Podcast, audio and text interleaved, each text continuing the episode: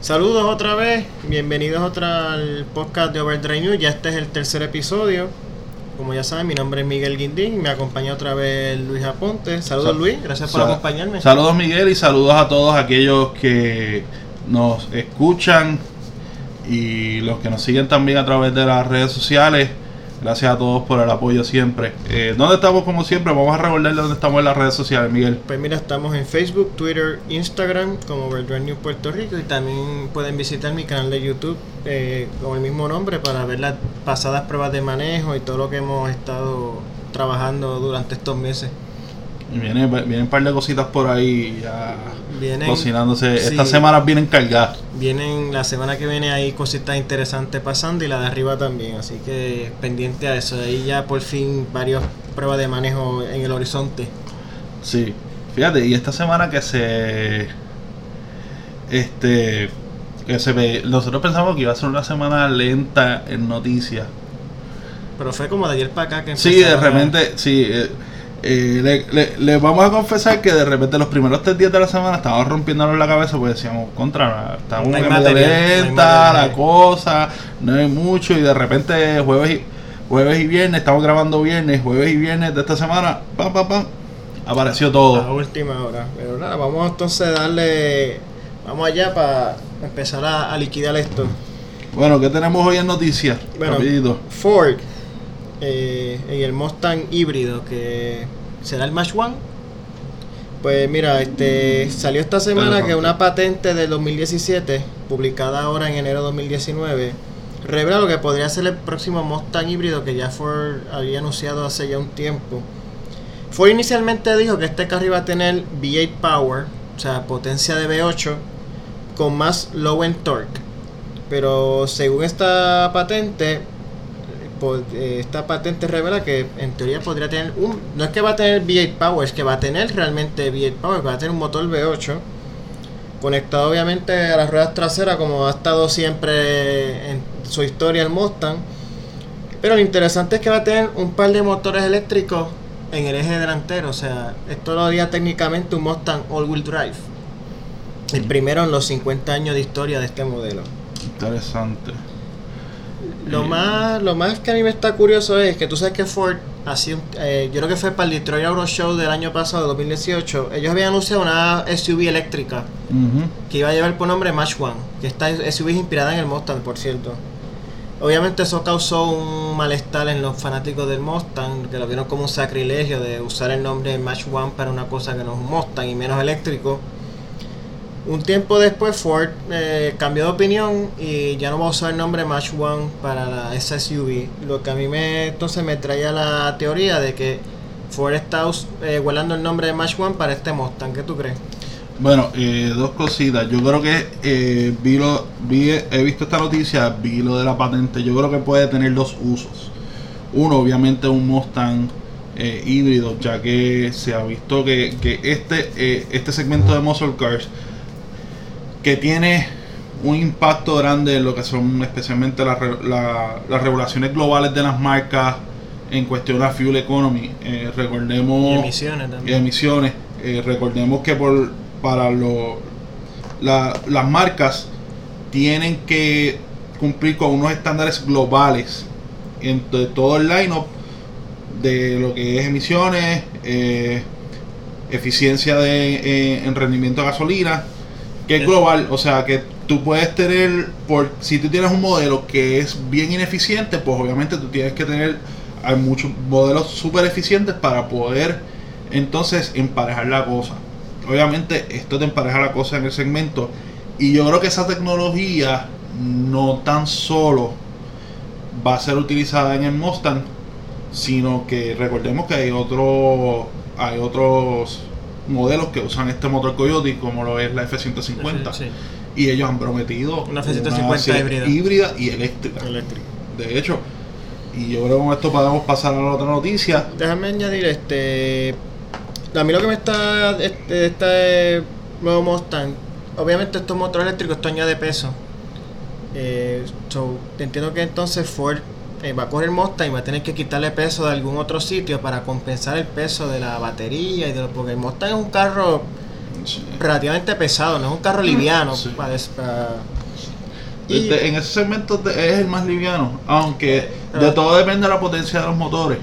Que entonces con la potencia de los motores tú podrías bueno, entonces... sí, y el torque del carro eléctrico, del- motor eléctrico que... Anyway, este Mustang llegaría para 2021, que yo entiendo que sería para la próxima generación del Mustang, que es el Chassis Code S650.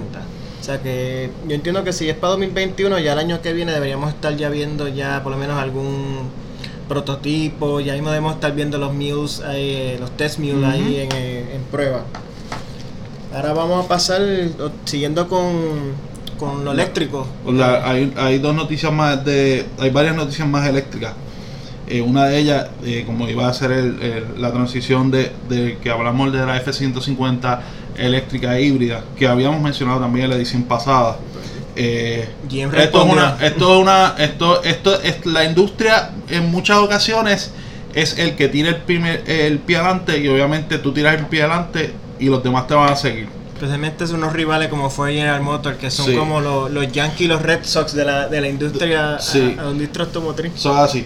Entonces, eh, vas a tener GM, Ford anunció la F-150 que, que están en plan de una F-150 híbrida y eléctrica. Y ya GM estableció que van a estar eh, moviéndose también a ofrecer esa área, específicamente una completamente eléctrica. El- esto lo van a hacer a través, me imagino que va a ser a través de GMC. Que Sí, ya eh, el que el jefe, el quien lo confirmó de hecho fue el jefe de GMC. Duncan Yo- Alfred se llama el- el- yo creo que va a ser también para, yo creo que va a ser para la próxima generación porque la generación de lo que es Silverado y Sierra no es- la última no fue estrenada no hace como uno o dos años. Mm, No, esa boba. Es reciente. 2018, ahora el año pasado fue. Que- nue- eh, ese, ese chasis es nuevo, así que yo creo que para la próxima generación Hay también que ver si, podremos ver. si ese chasis lo hicieron pensando en, en- en electrificación, que eso no, no he dado detalles, sí, pero es, en teoría la, la noticia dice que podría estar unos 3 o 4 años a distancia este nuevo modelo, así que de hecho no están ellos dicen que lo están considerando, no han este no han, no han tenido una decisión final y sería basada en la, en la sierra. Ujú. Yo creo- acuérdate que la sierra, eh, tú tienes la, en, en esos gemelos de lo que es Chevrolet y GMC, los Silverado y Sierra. Silverado es como que más la más utilitaria, la más working class, la más, la más sencilla. Sí. Mientras la Sierra entonces y con Sierra de Nali es, es más de lujo. De lujo. Y entonces lo que hemos visto con lo, con lo eléctrico, de hecho, entiendo que es un tema que vamos a estar tocando próximamente. Sí, el de, los- eh, de vamos los a dedicar un, eléctricos. un- un- un episodio futuro a, a solamente a hablar de carros. carro eléctrico. Eh, es un segmento que en su gran mayoría donde está centrado es en el área de lujo, así que no me sorprendería la decisión que se tomara con la primero con, con esa parte con la sierra o alguna versión de la sierra de Nari Yo creo que es para, para porque la, la Silverado se vende como 4 a 1 en- en- en- comparado con la Sierra. Quizás para darle un poquito más de volumen de venta a la... O sea, yo estoy seguro que por cada Silverado que... Por cada Sierra que GM vende, vende como 10 o 15 sie- eh, Sí. Sí, pero por, por lo mismo, acuérdate que la, Sí, la más sie- premium. le- eh, la sierra es más premium, la, y lo mismo pasa con la Colorado y la Canyon, que la Canyon es más como más lujosa que la, la Colorado. la Colorado. Y hay más noticias en el área eléctrica. Eh, Ahora nos vamos para Europa, pa' Alemania. eh, Porsche anunció que debido a la alta demanda del Taycan, el Taycan es el próximo modelo de ellos nuevo que va a ser completamente eléctrico. El Eh, rival del Model S. Es su asalto a, Tesla, el- el- su alma. Eh, van a doblar la producción de 20.000 que estaban esperando anuales a 40.000 unidades anuales eh, y va a incluir eh, tres años de recarga gratis en la plataforma de lo que ellos le llaman, por lo menos en Estados Unidos, es Electrify America. Electrify America. Para, para los que no conocen Electrify America, Electrify America fue creado eh, una vez pasó, eh, hubo el juicio de Dieselgate, el escándalo Sí, con las emisiones diesel de- del grupo Volkswagen. Como parte del arreglo judicial, además de las multas, ellos se comprometieron a crear un grupo eh, para adelantar causas de los carros eléctricos. Entonces, Electrify America tiene una red de cargadores por todos los Estados Unidos. que es De donde alto tienen, voltaje. de- tienen de alto voltaje. Las estaciones tienen para todo tipo de, de conexión y voltaje, entre ellas las de alto voltaje. De hecho, eh, la semana pasada ellos tuvieron unos problemas con, con los cargadores de, alto volta- de, de alto voltaje que tuvieron que seccionar esas áreas y no utilizarlas en lo que arreglaban la falla. Pero en esas secciones de carga va a haber, en, en esos cargadores de Electrify America va, va a haber tres años de recarga gratis, igual en los dealers de Porsche. Este, este auto, el Taycan, Tay- Taycan Sí. eh, eh, para mí, yo creo que es el carro más revolucionario que va a tirar Porsche del 911. Esto es un carro que puede cambiar la marca por completo. Y para ya no ha salido, ya aparenta tener éxito porque ya han tenido que doblar la producción. O sea que es un carro que parece que, que va a ser un éxito para ellos. Este carro inicialmente va a tener unos 600 caballos de fuerza. Y va a ser el de 0 a 60 millas en alrededor de 3.5 segundos. Y eh, Porsche es bastante conservadora con esos estimados, así que no sé, no, no te sorprenda que ese carro realmente esté como en los 3 segundos flat, 3.1 Sí, por ahí más o menos. o menos. Viendo lo que viendo lo que basándonos en lo que ha habido en el mercado con Tesla, con cómo ellos, con cómo cuáles son los specs de ese carro, pues yo creo que puede ser hasta menos. Va a tener un alcance de 300, un alrededor de 310 millas por carga. Lo interesante son los modelos. Viene el modelo base, el Taycan 4S que va a ser como el intermedio, pero el, el, caro, o sea, el tope va a ser Taycan Turbo. Que está curioso porque esto es un carro que no tiene motor de gasolina ni mucho menos un turbo. Yo, yo creo que es más bien el branding de Eh, es ellos. exacto, yo el creo que es, eso. de es, el mar- es por marketing. eh, Exacto. usualmente desde, todos los modelos, en todos los modelos tú tienes el eh, todos los modelos de Porsche menos, menos yo creo el Boxster y el, el Cayman. Boxster y el Cayman porque ya es, el motor es turbo de por sí con todo y eso el 911 es turbo y Ahora también son- tiene la exacto. versión turbo Pero Cayenne Turbo, Macan Turbo, Esas- y, esos y esa- esos, y esos son los topes de línea Exacto. todos los motores de lo- todos los modelos de Porsche excepto Cayman y Boxster eh, tope de línea se llama turbo Sí, yo, creo- yo creo que más bien marketing. eh, pero fíjate, es ingenioso que si tú lo analizas, de momento no te hace mucho sentido, pero cuando tú lo analizas, entonces sí, hace sentido desde un punto de vista de marketing. Así que, eh, habrá que, yo creo que ese carro, según la noticia, llega, empieza a llegar a la final de este año, como de 2020, o sea que yo creo que ya más o menos quizás como para, más o menos esta Yo- fecha año yo que viene ya debemos estar ya... Sí, o- yo creo que ah, me parece que en Geneva podríamos estar viendo Eh, el- leí que en el- Geneva va, va- ya va a lanzar el, el el- modelo de producción. Yo creo que podemos estar Y va a estar llegando ya a los concesionarios más o menos a finales de este año, o sea que ya quizás como para esta misma fecha año que viene, ya quizás lo vemos, vemos algunos ya por la calle o, en, Sí. o si la gente de Porsche de Puerto Rico nos invita para ir a verlo. Yo, sé- yo estoy seguro que nos van a invitar. Nada, Eh, antes de movernos de, la de, de Porsche a la próxima noticia, hubo una notita rápido. Hubo un pequeño ups de Porsche, de Porsche en Alemania. Eh, salió reportado, le digo, no hace como un par de horas que al momento de grabar este podcast, que Porsche eh, tuvo, un- tuvo problemas otra vez la cuestión de los de, del- del reportar emisiones. Entiendo que fueron unos modelos del 991.2, aunque no, aunque no es algo que los hiere, pero los, eh, que los ayuda, pero como quieras, estos, estos tipos de errores, viendo pues la historia de Volkswagen Group con Dieselgate y todo, pues pueden dar un poquito de qué hablar. Lo que se dice es que ellos no, hay unos errores en los millas por, en, los estimados de millas por galón de esos modelos de 911, el 9, creo que fue 2016-2017 en el 991.2, esa generación. O sea, no es la, no es la nueva. El refresh, el, el que acaba de salir. Eh, el- el- la, la que, la que muere ahora para salir el 992. Eh, ellos nos reportaron eh, para las pruebas de laboratorio los números correctos de coeficiente de drag, o sea, lo que tiene que ver La con resistencia al viento. la resistencia al viento y la aerodinámica- dinámica del carro. Ellos reportaron de más y salieron unos estimados en laboratorio de, de lo que es el rendimiento y las emisiones. Eran unos números más bajos, lo que puede significar que en, el, los, en los modelos que están en la calle pueden tener mejor rendimiento de lo que dice. de lo el- que dice el papel. Pero Que es raro, usualmente es al revés. El carro rinde menos de lo que dice el papel. Exacto. Pero eh, vuelve otra vez entonces a asomarse la, la, la, este error, los errores de, de Eh, Volkswagen Group Es allá. el fantasma de- del Dieselgate que todavía Sí. lo- los está atormentando de vez en cuando. Así que eso, eso es algo para estar pendiente. Nada, este esta noticia ya fue desmentida, pero se la vamos a comentar como quiera, ya con la salvedad de que no es So, así, pero esta fue, esta desmentido fue casi en última hora. casi ahora antes de empezar el podcast salió la noticia de que, que Toyota y Subaru este, iban a descontinuar el, el 86 y el BRZ y podrían reemplazarlo con un nuevo MR2.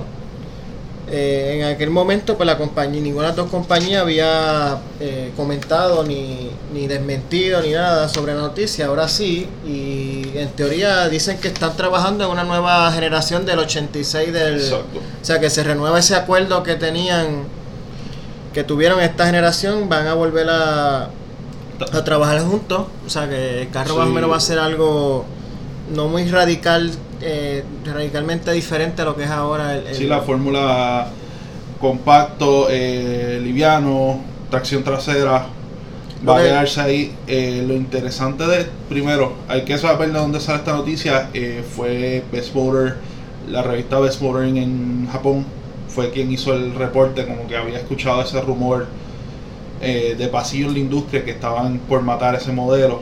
Entonces salen hoy tanto Subaru como Toyota desmintiéndolo. Lo que no desmienten es que posiblemente están trabajando en el, en el MR2.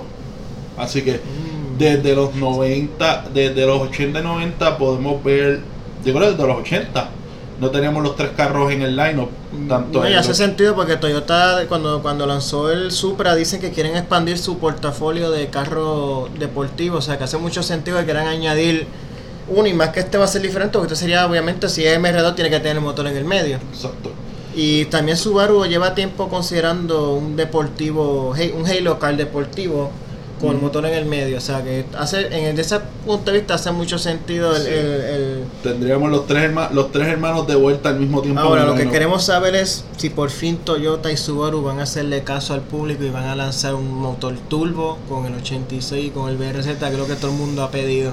Yo creo que no. Yo creo que no, exacto. Yo yo creo que no. Eh, estaría tocando muy cerca al el Supra, Supra. sí. eh, Y recordemos por lo menos en el, en- no acá en Estados Unidos, pero en el mercado base de ellos en Japón para Toyota. Va a haber un Supra eh, Cuatro cilindros. cuatro cilindros, que va a ser con motor de, de BMW. a mí me encanta, personalmente me encanta el 86, nunca se me ha podido dar uno, pero todavía todavía lo veo y, y todavía lo considero. eh, Sí. eh, me gusta la fórmula del carro, es un carro eh, en, un- en un, en un mundo que estamos lleno de crossover y, y pick-up y sedanes, es un carro para el purista.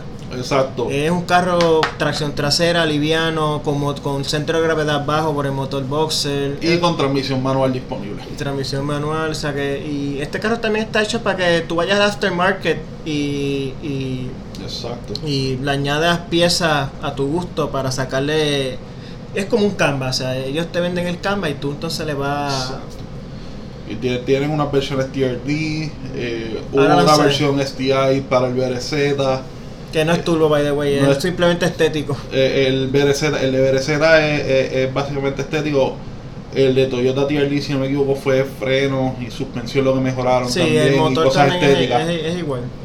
Pero, para eso está el aftermarket. Hay, Sí. hay kit de supercharge, hay turbocharge kits. Que lo- yo me iría por un supercharger ya que mantiene el reliability de fábrica y realmente este carro no necesita tanto caballaje. Con tú sacarle 100 caballos, estás bien. Sí, Y lo que a mí me está, eh, no, tú no piensas igual, ok, vamos a suponer que este MR2 llega. Es un motor, es un, un deportivo con motor en el medio y motor boxer en el medio.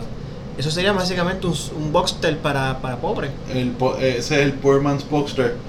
Y se pondría ese, ese, e- esa, esa competencia bien interesante. Eh, sería, sería un carro bien interesante y, y a mucha gente le gusta el MR2, o sea que yo creo que te- si este carro realmente llega, o sea, sale, eh, segunda- ponen las- la acción en la palabra, este, Esa segunda generación de MR2 todavía es legendaria hoy en día. es más bonito también. Es el más bonito, eh, el motor, el 3S IDI, se le puede sacar caballaje con gusto y Mira, el, el mismo MR, MR2 Spider, ese carro pesa 2200 libras, que ese Sí. carro con tu le, le meten el motor 2ZZ ese de Lotus del no- de Celica GTS y, Sí. y ya lo hace casi un Lotus. Le dicen el Portman Celis. Sí, no, y que lo he visto y que se le puede trabajar muchas cosas. De hecho, yo he visto hasta versiones de ese carro K20. K20, K24 y, Y V6 de Camry también. Y- Y, y son V6 de tremendos, tremendos animalitos. engañan a mucha gente.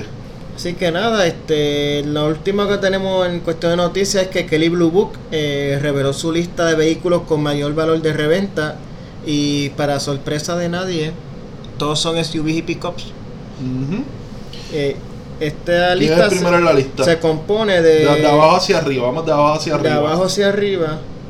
Eh, bueno, la Toyota Tacoma es la número uno. Eh, la, Taco- la Toyota Tacoma. de, de arriba hacia abajo. Ah, de arriba, bueno, de arriba hacia abajo la Porsche Macan. La Porsche Macan mantiene un 65% de, de su valor en los primeros tres años. Le sigue la F-150 con 57.5, la Chevrolet Colorado con el 59.9, Honda Ridgeline 63.2, Chevrolet Silverado 59.8, Toyota 4Runner 65.7, GMC Sierra, que hablamos ahorita de ella, Ujú. 62.2, la Toyota Tundra 66.6, el Jeep Wrangler 66.5 y la reina es la Tacoma con 69.4. Eso es completamente cierto. Las pickups, eh, las pickups de, especialmente con las Tacoma, las pickups midsize, no, las midsize pickups de Toyota mantienen el valor de, que es una cosa. Wow, se- bu- Bueno, le estaba- yo le estaba comentando fuera del aire a, a Miguel que eh, mi papá tiene una, compró una del 90 y- del 93 y obviamente después la arregló y la pintó, pues la guagua está en excelentes condiciones, lo que tenía era pintura. Antes de pintarla, una pick-up del 93, a mi papá estaba ofreciendo 8 mil dólares por ella. Ok, una pick-up del 93. Con pintura maltratada, le estaban ofreciendo 8 mil dólares por ella. Y conozco de amistades que tienen pickups eh, de estas Toyotas del, del 98, 99. Eh, un amigo compró una como por 11 mil dólares por ahí. En el 2018, 2019, en esta época. sí, que eh, no, y tú la buscas usada hasta la más moderna y tú ves que todavía valen. Sí. Hasta tú dices, bueno, para, ya, para eso mejor la compro nueva porque Exacto. no es, muy, no mucha la diferencia. Y con una nota al calce, eh, la Hyundai y su línea nueva de productos N, que está la, la, la línea de productos de alto rendimiento, podría estar lanzando una versión N de la Tucson en alrededor de dos años hasta con hasta 340 caballos de fuerza y van detrás de la Ford Edge ST. ¿Qué tú, qué tú piensas de eso? Eh, la noticia de lo que eh, no van tan solo tra- tras la Ford Edge ST, van por ese segmento, ellos van tras ese segmento completo de, de high performance, eh, crossovers pequeñas y medianas. Lo que menciona la noticia es que no tan solo ellos eh, están buscando el ST, ellos se están dejando llevar por la GLC eh, 43 de Mercedes-Benz, la SQ5 y la, eh, la X3M de BMW.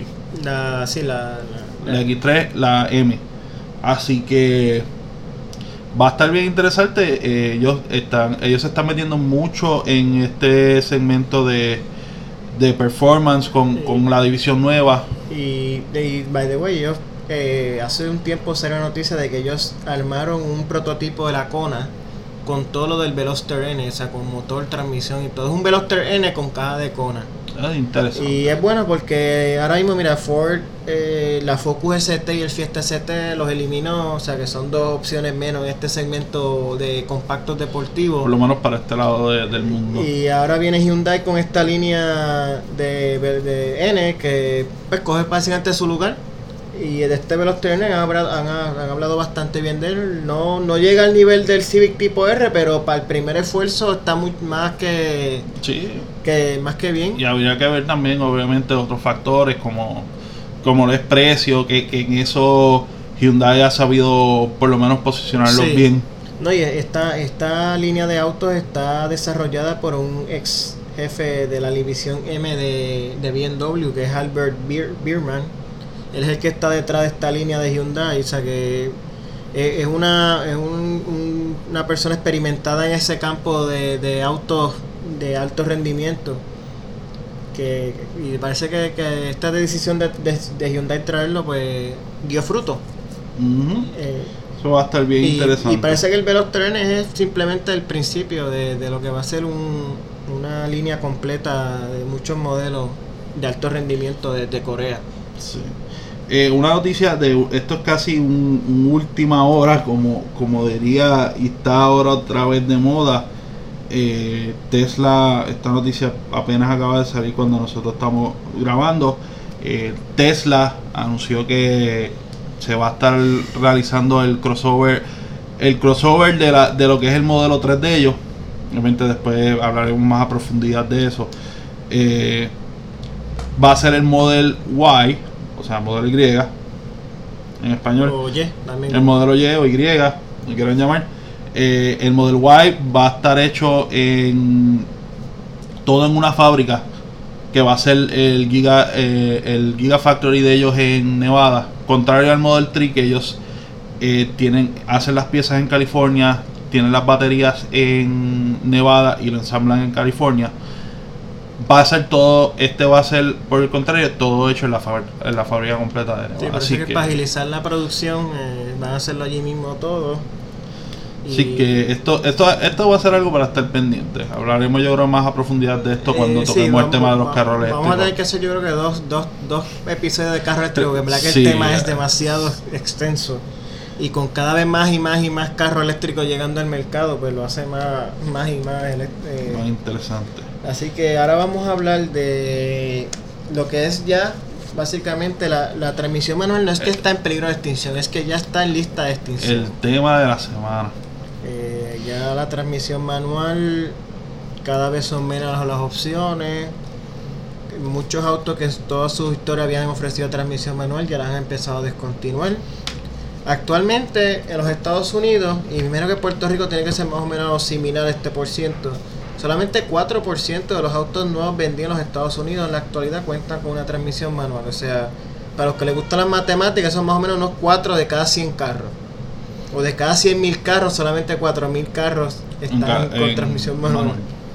Y esto se debe también a un sinnúmero de factores. eh, pues, cada vez somos más, vamos a decirlo así, más vagos. A mucha gente no le gusta, simplemente no le gusta. Y es, es entendible porque por ejemplo, nosotros que vivimos en la ciudad, estamos mucho tráfico, mucho tráfico, tapones. Que para mucha gente estar bregando con una transmisión manual todos los días en tapón, pues no es una opción. Y eh, también es que las transmisiones automáticas han avanzado tanto que ya no hay razón. Yo me acuerdo, no sé si tú te acuerdas, cuando tú eras más joven y chamaquito como yo. Eh, yo siempre, Ya tú yo siempre- fuera tan viejo. Tú siempre escuchaste que decían carro estándar vale menos, gasta menos, corre más, Sí, es más simple. Sí. Esa era como que el carro estándar tenía muchas ventajas sobre el automático, salvo la conveniencia. Ves que el carro automático era más fácil de, de, de guiar. Ahora, básicamente la única ventaja que el carro estándar le lleva a un carro automático es que es más simple y que en muchos casos es más barato. Exacto. Y el carro automático ya gasta menos, corre más, eh, todo. O sea, Sí, lo- ya lo- Y yo creo que este el breakthrough, lo que le podemos decir, el breakthrough de la transmisión automática, espe- especialmente en el área que se decía que era el fuerte de la manual, que era en el área del performance, ajá. que eran este, este, los carros deportivos, que todo el mundo decía, no, yo quiero la opción manual porque es con ese es que voy a correr. Yo creo que el breakthrough fue cuando empezaron a traer estas, estas transmisiones dual clutch Nah. y, y estas que empezaron en el área de, de exóticos. Em, Yo, si, no- si mal no me recuerdo, la primera transmisión, si mal no recuerdo, perdóname. Si mal no recuerdo, la primera transmisión Dual Clutch fue en el 2003 de Volkswagen, la DSG, La DSG. y vino en el Audi TT, en el V6. Si no esas que, que la memoria me llega es la que la, esa fue la primera. Entonces de ahí empezaron a moverla, ¿verdad? La, la GTI. Y entonces hicieron la de Audi, eh, o sea, la, de Audi el R8, todo ese tipo de carros, Porsche PDK. la Porsche PDK. Que todavía yo creo que esa, ese, ese en dual clutch se considera que ese es el, el- la, la mejor transmisión dual clutch ese que es el Holy Grail de la, de las Sí. de Porsche. Esa es como que dice el, el, el tope, el rey de las transmisiones PDK. incluso otras marcas que que todavía no se habían resistido a eso, este Lamborghini, eh, Ferrari, se empezaron a mover, que tenían su- sus automáticas, como por ejemplo Ferrari cuando introdujo en el 355 la, La F1, la la- F1, que era single clutch, eh, empezaron a mover, ver, ver con, con el surgimiento de esta dual clutch, empezaron a desarrollar sus propias dual clutch y empezaron a ver los resultados de performance, cómo mejoraban y cómo estas transmisiones eran más duraderas que las single clutch que tenían, lo que Sí. hacía entonces eh, eh, esa ventaja de performance y, y reliability, pues la fueron acortando, se ha ido cortando cada vez más y más y más y más. Yo creo que de los performance eh, carros, de los carros de performance actuales, eh, entiendo que de los pocos que quedan, que van a seguir trayendo transmisión manual, la generación nueva del M3, BMW eh, ya dijo que ellos iban a hacer lo que le llaman un pure version para mantener el manual, que va a ser una versión con un poco menos caballaje, pero va a tener menos, menos cosas electrónicas y van a mantener la transmisión manual.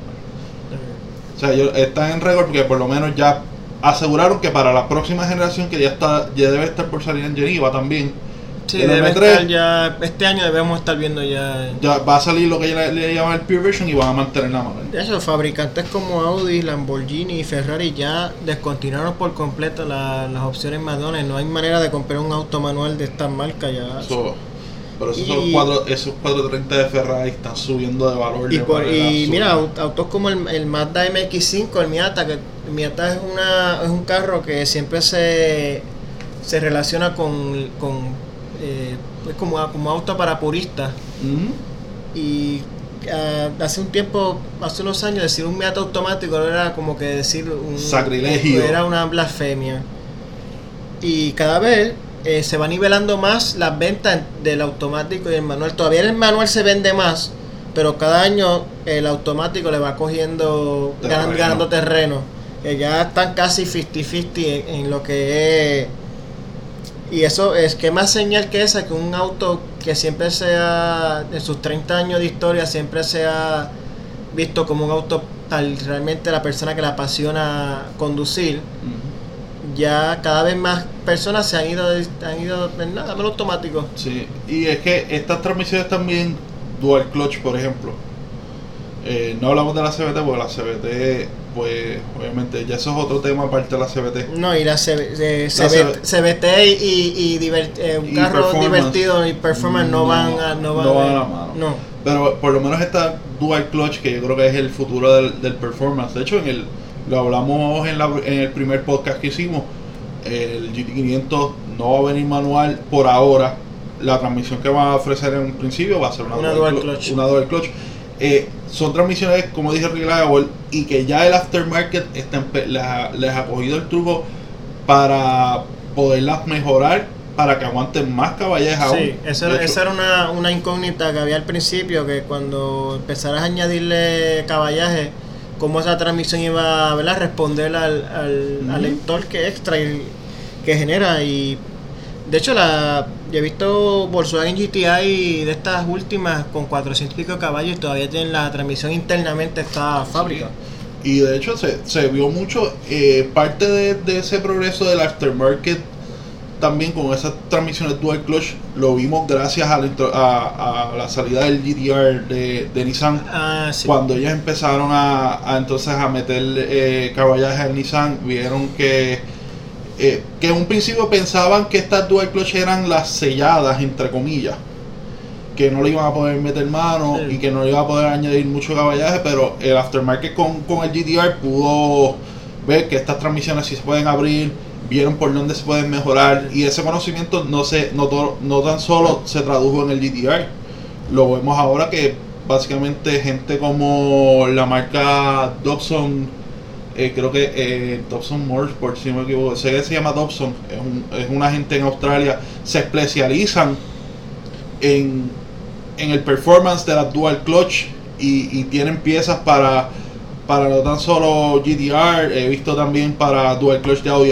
de R8, he visto incluso yo hasta para Porsche, eh, para mejorar el PDK si quieres subirle caballaje a Porsche, entre otras, un montón de transmisiones, Lamborghini y todas estas marcas que, que le están que, que el aftermarket está subiendo en el performance de motor, pues también entonces puedes refo- reforzar la transmisión para machar con ese poder De hecho, extra. eh, esas transmisiones de GTR, me acuerdo que los primeros GTR que salieron tenían el problema que las cuando usaban el launch control la transmisión volaba en canto, ¿te acuerdas? Ujú, Que te decían que no podías usarlo, yo creo que eran más de cuatro veces en el año. Si, si usabas el launch control te quitaban la garantía. Exacto. Hasta que algo hicieron y después las, las que vinieron después no tuvieron ese problema, pero los, los- las primeras personas que compraron GTR, Sí. muchas volaron la transmisión. Sí, igual, se fueron con el launch control. De hecho, entonces, pues yo creo que por esos problemas, gente como Dobson y otra y otra gente del, del aftermarket se ha ido con. Fueron, fueron mejorando esas áreas. Así que, Yo lo que lo que quería añadir es que pues eh, esto ya esto es como lo de los, los, los carros híbridos, que ya esto es como un tren, ya esto sí, no, ya es tendencia, ya no es. No es, algo, no es algo que podríamos decir, qui- quizás tal vez eh, es algo que sé, yo creo que. Sí, cada, la, la realidad es que cada vez menos personas optan por la transmisión manual. Yo todavía mi próximo carro lo quiero manual y lo pienso conservar mucho tiempo por eso mismo, porque yo sé que los- cuando vuelva a comprar el carro, lo más seguro ya no voy a, Yo- por lo menos nuevo, no voy a tener. Yo, de hecho, uno de- el carro de mis sueños, que mucha gente pensaría que, que es, un, es un Ferrari, un Lamborghini, precisamente porque es manual, es un M5 E39. 8 cilindros, manual 6 cambios, ese es el carro en sueño. Bueno, voy a añadir para los que hemos hablado de Dual Clutch, que es una Dual Clutch, pero Dual Clutch es una transmisión que es una manual, pero no tienes que usar el clutch eh, de pedal. Esta transmisión tiene dos, ya lo dice, Dual Clutch, dos clutches, una para cambios pares y otra para cambios impares. Esta transmisión, cuando tú tiras un cambio, ya el próximo cambio ya está básicamente preseleccionado, por eso es que los cambios son Extremadamente rápido. son es una fracción de segundo lo que le toma. Que por eso es que es una transmisión que está gustando mucho en los autos de alto rendimiento, porque la- el tiempo que es mucho más rápido esa transmisión tirar un cambio de lo que tú eh, sacas la gasolina, metes clutch, que pones cambio y todo ese proceso. Con todo, con todo, con toda la experiencia que tú puedes tener, no, no vas No, a, no hay, no hay a ganar. conductor que pueda eh, tirar cambio más rápido que una. Ni el más experimentado, ni el más profesional. No hay manera de ganarle una transmisión dual clutch. Que eso es antes. Eh, Igual, igual en los downshift. Este, cuando estás bajando cambios, el ref, el ref- ref match. eh, te, te hace el ref match automático. eh, cosa que tenías que entonces hacer el gigantó con la manual Sí. para mantener las revoluciones arriba. Que es otra ventaja, no tan solo en la cuando estás subiendo cambios, sino cuando estás bajando también en cuestión de performance, que estás alrededor de un circuito. No, ya, eh, antes, el, eh, cuando los carros eran manuales, estos carros de alto rendimiento eran manuales, el carro iba tan rápido como el, o sea, el, el carro la determinaba el skill del, la destreza del conductor, la cuán rápido era. Ahora cualquiera se monta un carro estos dual clutch y Exacto. ya es este Lewis Hamilton o, o alguien de estos, ¿verdad? De, del Sí. Fórmula 1. Ya cualquiera es Schumacher en su vas a la pista de Salinas y, y haces 10 segundos con, con una con un, con un- el vaso con un refresco en, una mano y el, el, el guía en la mano en el otro guía. Exacto. Ahora, ahora, fíjate, esto tiene una ventaja cuando vas a la pista. Ahora, eh, ahora si tú le ganas a alguien, no te puede decir, y, y la otra persona tú sabes Fallé que cambio. el clutch, no tiene la excusa de que falló cambio. No, ya lamentablemente esa excusa va a tener que Esa, esa excusa que debe pasar. Es una- que- esa- apúntale otra ventaja a la, a la dual una excusa, sobre la me va a tener que decir que tiene una goma media vacía, eh, que tiene el baúl lleno de cosas, o Eh, el o el motor le estaba fallando. o algo, que tiene un escape, un bus leak o algo, pero ya nada, la industria va, eh, la industria está cambiando mucho en estos últimos años. eh, como hablamos en el podcast pasado, los sedanes están eh, perdiendo terreno exponencialmente. Están dándole paso a los que son los crossovers, las pick-up. eh, los carros eléctricos también vienen por ahí, que eso vamos a hablar en un futuro podcast. que los avances, que- los avances en tecnología de las diferentes de, la- de todas las marcas han hecho, han cerrado brechas, por ejemplo, como lo es en la transmisión manual y en el mismo tiempo en la eficiencia de crossover como hablamos en el podcast Yo, para pasado. mí, mi estimado es que ya entre 2025 y 2030, ya yo, yo no creo que queden carros manuales nuevos en el, en el mercado. Ya- Así que si usted tiene el dinerito, compre uno y, compre uno y guárdelo. guárdelo bien en un garaje y guíelo los domingos con mucho cuidado. Sí. Que en un futuro va a ser una verdadera pieza de colección. So, na- eso, esos, esos son consejos de, de inversión en la industria automotriz. Exacto, ya que no todos tenemos, como la, hablamos de Barrett Jackson, no todos tenemos un millón de dólares para un juguete, pues compra un carro actual manual y, guárdelo y o, por lo menos no lo tiene que guardar, con, cu- cuidarlo bien y que, ¿verdad? que le dure. En, en unos años, 20 años, puede tener un, un- un buen- una pieza de colección. Mucho valor. Así que nada, este, vamos a concluir ya este tercer episodio. Les doy una vez, una vez más gracias por el respaldo. He recibido muchos comentarios positivos del podcast, que me alegra. Como siempre, estamos abiertos a sugerencias, comentarios. Recuerden seguirme otra vez en Facebook, Twitter, Instagram y YouTube. Y no se pierdan en, Guapa Televisión los miércoles a las once y media la sección de Overdrive News en el programa de McTech Racing. Y la semana pendiente este fin de semana es el Super Bowl. Eh, y para los fanáticos automotrices significa que muchos anuncios de modelos nuevos lo- se van a ver durante los comerciales. Así que yo creo que eso es algo que podemos tocar por encima la semana que viene. Tenemos Super Bowl, eh, tenemos una presentación, Honda nos va a presentar un modelo nuevo esta semana, semana que que viene. viene. Y el fin de semana que viene es el Auto Show de Chicago. O sea Así que y, próxima semana promete. y estoy ya casi casi confirmado para un test drive bien interesante, que es una guagua que mucha gente me ha preguntado por ella. Ya la tengo casi confirmada. Y esa, y esa boda se está vendiendo como pan caliente. Acaba de salir y ya yo las he visto varias en la calle. Así que nada, ya hay mucho material para el próximo podcast.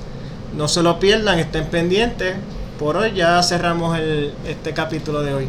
Así que Una será hasta la próxima. Gracias Luis por acompañarme otra vez. Gracias Y Miguel. gracias a ustedes por escuchar. Nos vemos la próxima.